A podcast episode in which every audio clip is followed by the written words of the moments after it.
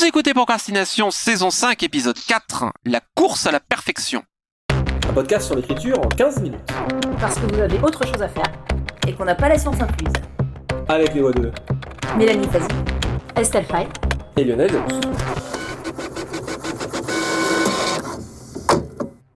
Faites du sport, mangez bien, sortez un livre par an, écrivez tous les jours, même. Les injonctions à la productivité, elles sont extrêmement euh, fréquentes et répandues pour les auteurs et euh, pour les créatifs de manière générale. Il y a tout euh, un mouvement originaire notamment de Californie, de la Silicon Valley, sur le soi quantifié et les bonnes et saines manières de vivre votre vie qui sont censées vous permettre d'être meilleur en tout. Donc on va explorer un peu la réalité de ce mode de vie idéal et de sa justesse ou pas est-ce que faire deux heures de musculation par jour et manger macrobiotique nous permet d'écrire de bons bouquins? Estelle, je crois que c'était un sujet qui te tenait un peu à cœur qu'on traite ça. Alors en fait, c'est surtout un sujet dont, euh, bah, pareil, en festival et autres, je me suis retrouvée à parler, enfin pas dans moi, mais c'est un sujet que j'ai retrouvé pas mal dans des conversations avec des jeunes auteurs qui, justement, en plus donc du syndrome de l'imposteur qu'on a tous, se retrouve confronté à quelque part euh, comment faire pour être un bon auteur au sens ou un auteur pro au sens vraiment se faire une vie d'auteur pro. Est-ce que donc euh, bah, il faut se faire des horaires de bureau? Est-ce qu'il faut faire attention justement à avoir donc un bon rythme de vie, une vision fantasmée de l'auteur en super gestionnaire, euh, aussi bien de sa vie, de son temps, de son travail? Et quelque part, j'ai l'impression que oui, pareil aussi, c'est quelque chose que j'ai vu un peu passer sur les réseaux sociaux, notamment sur Twitter cette idée que quand même, donc il faut bien se nourrir, euh, pas euh, surtout prendre le temps de faire des pauses en extérieur. Euh, donc voilà, enfin des injonctions qui recoupent un peu par moment celles qu'on donne aussi aux gens qui travaillent depuis chez eux. Habillez-vous en tenue de bureau avant de vous mettre à votre ordinateur ou ce genre de choses. Et évidemment, quand on se lance dans l'écriture d'un roman, qui, je pense, nous serons tous d'accord ici pour dire que c'est assez chronophage, et c'est une écriture au long cours, et certes, il faut tenir cette écriture au long cours, donc ça demande aussi forcément des aménagements dans sa vie juste de tous les jours. Mais à quel point, au bout d'un moment, penser à ces aménagements ne prend pas le pas sur simplement écrire, en fait? Et c'est une des questions que je me suis retrouvée à me poser et sur lesquelles je me suis retrouvée à discuter. Moi, j'étais assez étonnée quand on a suggéré ce, ce sujet, parce que j'avoue que j'étais jamais tombée sur cette question que tu vois apparemment revenir assez souvent. Et c'est drôle, ma première réaction en voyant ça, c'est de me dire, mais c'est complètement absurde comme injonction. Après, j'y ai réfléchi en me disant peut-être pas tant que ça. En fait, ma, réaction à ça serait une chose qu'on a dite, répétée, martelée au cours du podcast, et je pense que qui s'applique encore ici. On a quand même souvent dit, il n'y a pas de méthode euh, absolue. Pour l'écriture, écrire tous les jours, tout ça, qu'on vient pas à tout le monde, enfin, on a couvert ça. Il me semble que c'est pareil pour la question du mode de vie, et qu'il y a une chose qui est absolument essentielle à connaître, et là peut-être en plus, c'est connaître son fonctionnement à soi, ce qui est bon pour soi. Est-ce qu'on est quelqu'un qui fonctionne beaucoup mieux avec des contraintes, en se mettant soi-même des contraintes très fortes? Est-ce que c'est l'inverse? J'ai connu des gens qui ont besoin d'une discipline absolue, et je connais des gens qui sont extrêmement créatifs dans le chaos. Je caricature à peine, c'est des gens dans d'autres disciplines artistiques, mais qui deviennent euh, extrêmement créatifs, euh, complètement ivres à 2 heures du matin, par exemple. Alors que d'autres ont besoin des horaires de bureau. Ce que je voulais ajouter, c'est qu'il y a une question aussi que rien ne peut fonctionner pour tout le monde, ça on est d'accord. Je vais donner un exemple pour moi, c'est que je me suis rendu compte que l'été, par exemple, qui est une saison un peu compliquée pour moi, je me décale pour travailler la nuit, tout simplement parce que je me suis rendu compte que je suis hypersensible à la lumière et que je suis extrêmement fatiguée et stressée si l'été j'essaie de me tenir aux horaires que je tiens l'hiver. Et je me suis aperçu que je travaille infiniment mieux si je me décale la nuit. En disant ça, je me suis rendu compte que ça marche bien pour moi. Je suis parfaitement consciente qu'il y a euh, une très petite proportion de la population à qui ça conviendra et que c'est pas un conseil que je donnerai à tout le monde mais c'est parce que je connais mon propre fonctionnement. Et ça me viendrait pas à l'idée d'aller conseiller ça à quelqu'un d'autre, par exemple. Je pense que le fait de se connaître est le truc fondamental là-dedans. Comme tu l'as rappelé, Estelle, écrire un bouquin, c'est long. Ce qui va derrière ces injonctions, pour moi, ce sont entre guillemets des symptômes par rapport à la cause première, qui est que quelle est la cause première? On écrire des bouquins, c'est chronophage, et comme on l'a rappelé dans l'épisode Écrire tous les jours, ça nécessite une certaine concentration de longue durée. Disons que Bon, même si tout le monde fonctionne différemment, il y a quand même certains travaux euh, en psychologie et neurologie qui montrent que, en général, il faut un certain temps pour se mettre dans l'esprit de faire un projet euh, et que donc, en moyenne, il vaut mieux travailler deux heures d'affilée sur un truc parce que ça permet d'aller plus en profondeur que de euh, travailler, je vais voir si je sais faire un calcul mental, huit fois un quart d'heure. Parce que à chaque fois, il faut se remettre dedans. Ça a été plutôt démontré par les gens qui étudient la productivité. Il y a un truc qui s'appelle le switching cost, qui est le coût de changer de tâche. C'est-à-dire que quand on change de truc, il faut un certain temps pour mettre la machine et l'esprit dans le truc. On n'est pas des ordinateurs, on switch pas comme ça de manière générale. Et de façon générale, Euh, Les gens qui disent qu'ils sont multitâches, a priori, euh, les études psychologiques montrent que, en réalité, l'esprit est quand même plutôt monotâche et que les gens qui se disent multitâches, l'étude neurologique, j'essaierai de voir si je peux la retrouver et la mettre dans les notes, c'est sans promesse parce que faut que j'aille chercher l'article scientifique qui va derrière, mais quand on est multitâche, on a l'impression qu'on est vachement plus productif, mais la psychologie montre qu'en réalité, en fait, on l'est moins. Il y a un, un aspect euh, subjectif. Donc, derrière, il s'agit de ménager le mode de vie et l'espace qui va permettre d'arriver à se concentrer sur un travail de long terme. Tout le monde fonctionne différemment là-dessus. Donc la question derrière, c'est comment est-ce que je peux faire pour me donner cette concentration et cet espace pour mon esprit qui va me permettre de produire un bouquin. Et peu importe ce que c'est, s'il s'agit de vivre la nuit, c'est rigolo parce que c'est un conseil que je connais bien, comme la productivité m'intéresse beaucoup. Le fait de s'habiller comme si on allait au bureau tous les jours, moi je le fais, j'ai des horaires de bureau, parce que je sais qu'entre guillemets, ça donne une espèce de forme de sacralisation de l'espace de travail. Comme je travaille à domicile, ça me permet de mettre une distinction. C'est-à-dire, oui, je suis au boulot à 8h30 du matin et euh, en ce moment, j'en pars à 21h30, 22h. Mais je sais qu'une fois que je suis sorti de ça, mon esprit a le droit de switcher. Et c'est important pour moi parce que sinon le travail euh, contamine approximativement tout et euh, je suis incapable de me poser. Tu parlais de la manière dont tu fonctionnes, Mélanie. Moi, de mon côté, comme je suis euh, obsessionnel compulsif, je suis à fond dans les histoires de, effectivement, de productivité. Je suis un grand tenant de la méthode Getting Things Done. Pour organiser les notes, je suis un grand tenant de la méthode Zettelkasten. Je reconnais tout à fait que ça fonctionnera pas pour tout le monde. Moi, c'est mon délire et je sais qu'il y a plein de gens que ça aide, mais je le fais. Pourquoi?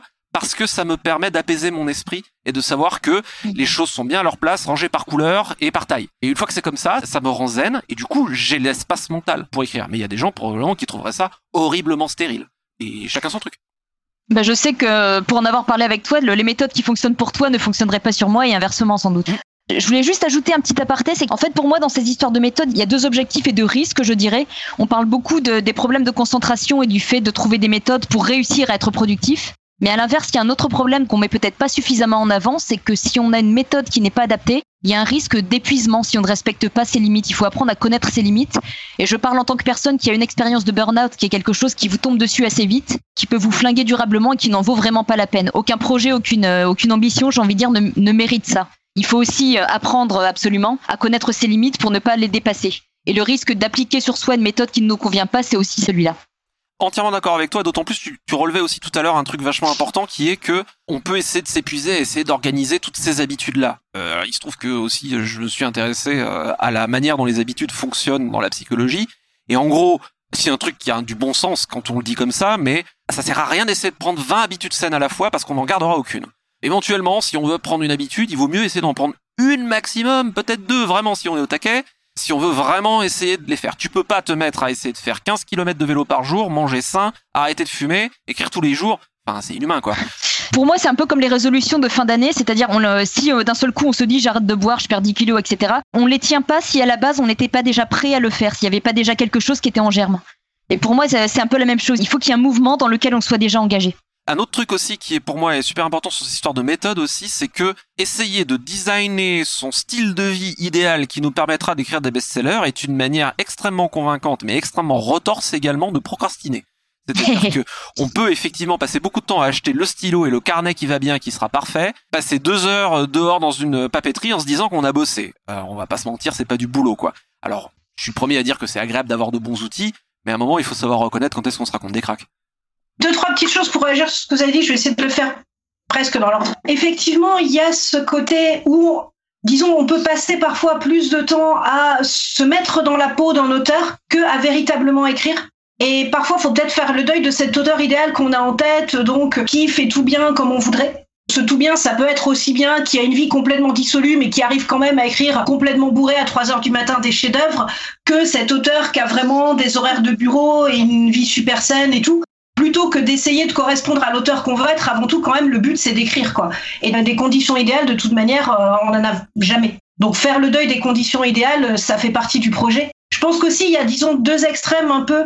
Un où on est peut-être trop allé par moment dans la culture française, qui est cette vision bah, de, euh, disons, l'auteur qui, euh, justement, fait pas du tout attention, enfin, voilà, qui écrit en étant, donc, crevé, bituré, etc c'est bien, mais est-ce que c'est tenable sur le long terme, cette vision-là? Je suis pas sûre.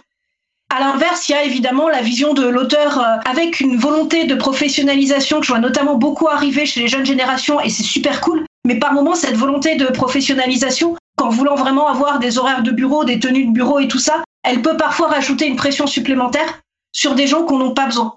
Après, dans mon expérience, j'ai eu la chance de ne pas aller jusqu'au burn-out. Mais maintenant, c'est vrai que personnellement, j'ai tendance à être une grosse accro au boulot.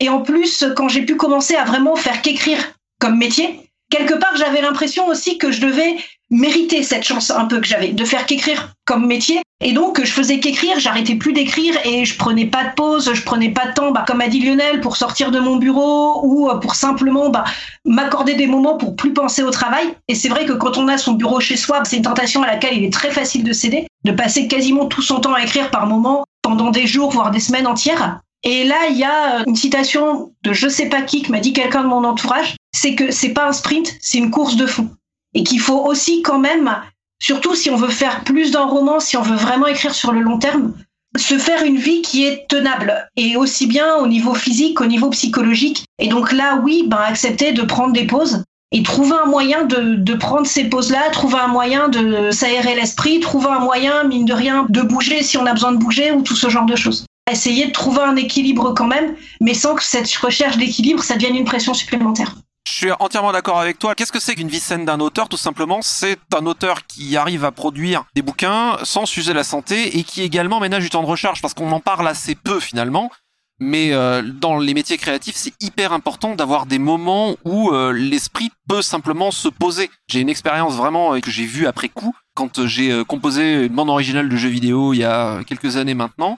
Un projet de développement de jeux vidéo, même indépendant, ça peut être un projet de long terme. En gros, le développement s'est fait sur à peu près deux ans. J'ai fait la musique euh, qui allait derrière et on m'avait demandé euh, combien de temps ça t'a pris? Et en fait, j'avais dit bah euh, un mois quoi. Et on m'avait regardé avec des yeux en disant t'as mis un mois pour sortir un album. Et j'ai dit ah hop hop hop attention. J'ai fait ça en pointillé de loin en loin. C'est-à-dire que parfois je touchais pas le projet. Alors ça revient à l'encontre de ce que je disais sur écrire tous les jours. Mais pour le coup là, je touchais pas ce projet parfois pendant un ou deux mois. Mais je continue à y penser en tâche de fond J'enregistrais des la la la dans mon dictaphone euh, pour les trucs qui allaient devenir des morceaux plus tard. Ce qui fait que quand je me mettais devant mon clavier pour faire la composition euh, dans Ableton Live, je savais où j'allais, je savais ce que j'allais faire, mais parce que ce projet-là s'était nourri parfois de un ou deux mois d'incubation. Et c'est hyper important. La créativité, c'est fonctionne plus comme un jardin que euh, comme un process industriel. Euh, dit le mec qui en ce moment euh, travaille 250 euh, heures par mois, mais comme je disais dans l'épisode précédent, j'ai pris du retard à cause d'une blessure. Bref, et j'ai des deadlines, donc voilà, c'est comme ça. Mais normalement, c'est pas mon, rythme de travail habituel, ça. En plus, j'ai plus l'âge de faire ça tout le temps. Il faut vivre un peu, et l'écriture se nourrit de la vie aussi. Donc, c'est quoi la vie saine? Bah, c'est de sortir des bouquins avec une discipline qui permet de les sortir avec un rythme qui nous correspond et euh, avec un plaisir qui nous correspond et c'est de pas trop le faire dans la douleur non plus parce que la vie est courte sauf si on aime la douleur et je juge pas. Hein. Et tenir compte aussi, euh, ça je m'en suis rendu compte sur le long terme. Moi j'ai eu tendance euh, à sous-estimer la fatigue occasionnée par toute la promo, les salons et autres. Et c'est quelque chose que je fais avec beaucoup de plaisir, mais je me suis aperçu que c'est très compliqué de faire ça et d'avoir une activité de traduction ou d'écriture ou autre à un rythme normal en parallèle. Après ça c'est une autre question, c'est pas l'écriture en tant que telle, mais ça fait partie des choses auxquelles il faut penser. Complètement. Il y a un truc euh, juste sur lequel euh, j'aimerais insister, qui est que cette espèce, effectivement, euh, comme tu rappelais Estelle, le côté un peu français où en gros t'écris bituré, ou le côté très winner à l'américaine de l'auteur chef d'entreprise. Derrière ça, il y a cette espèce de métrique du succès. Qu'est-ce que c'est le succès dans l'écriture? Est-ce que c'est vendre des centaines de millions de bouquins? Bah déjà, ça dépend pas de nous. J'adhère beaucoup en ce moment à la vision de Elizabeth Gilbert dans son bouquin Big Magic, qui a été traduit en français comme par magie. C'est quoi le succès d'un auteur? C'est un auteur qui écrit. C'est un auteur qui vit son art et qui s'y consacre. Et le reste ne nous appartient pas de toute façon. Donc, elle, elle dit, et c'est un truc auquel je, souscris beaucoup, c'est qu'est-ce qu'un auteur, qu'est-ce qu'un créatif qui connaît le succès? Bah, c'est quelqu'un qui est investi dans ce qu'il fait. Et c'est la seule chose en plus qu'on peut vaguement contrôler. Et voilà. Et si on a envie de le faire, et derrière vient cette espèce d'envie vitale qui pour moi est fondamentale, qui est l'envie. On fait ça parce qu'on a envie de le faire. Alors des fois c'est difficile, hein. loin de moi l'idée de nier l'aspect, mais à la base on le fait parce que ça a du sens pour nous. Si ça en a pas, faut faire autre chose, et c'est pas grave. Je pense que c'est le mot de la fin. Petite citation pour terminer. Chaque action que l'on fait est un vote pour la personne que l'on veut devenir, James Clear. C'était Procrastination, merci de nous avoir suivis. Maintenant, assez procrastiné, allez écrire.